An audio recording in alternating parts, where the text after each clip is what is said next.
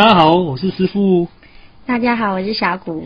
这是我们第一次在 Podcast 录音，用浅显易懂的方式说出我的想法，希望大家会喜欢。第一篇的主题是来探讨为什么我认为每个人都需要投资。大致上有以下几点的原因：第一点，对抗通膨。我知道，我知道，在我小的时候，玉饭团，呃，肉松玉饭团一个只要十块钱，现在一个玉饭团要二十二十块左右，变得好贵哦，害我现在都很少吃玉饭团了。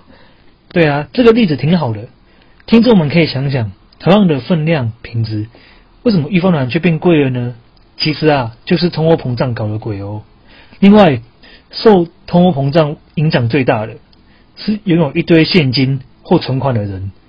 而最不受影响的人是持有资产的人，这里指的资产可以是不动产、股票、基金、黄金等，都算是资产哦。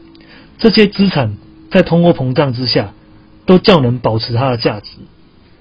第二点，长期的低利率，在我爸妈那个年代啊，正值台湾经济起飞，光是把钱存在银行啊，就有八趴的利息。反观现在，利息连一趴都不到。日本啊，甚至还执行负利率呢。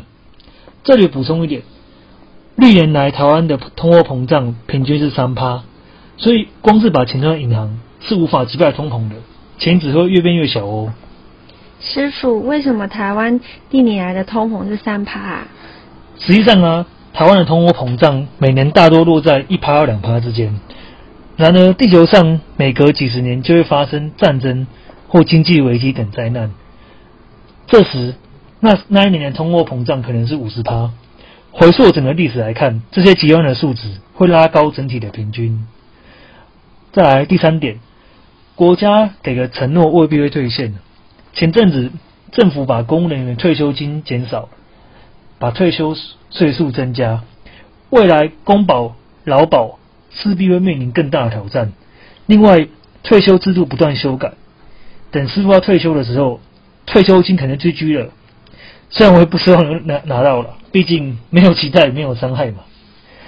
好，再来第四点，你的儿子女儿未必会养你一辈子哦。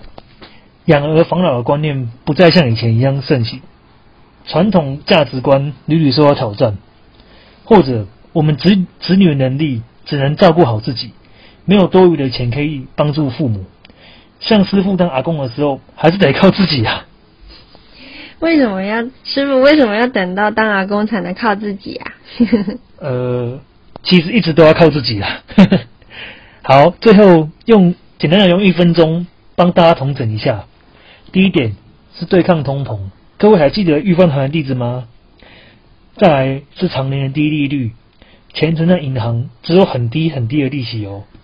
第三点，国家给的承诺未必会兑现。最后。就是子女会不会孝顺的问题啦，希望大家的子女都很乖乖的哦。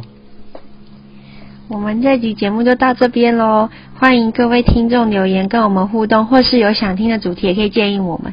那我们下集再见喽。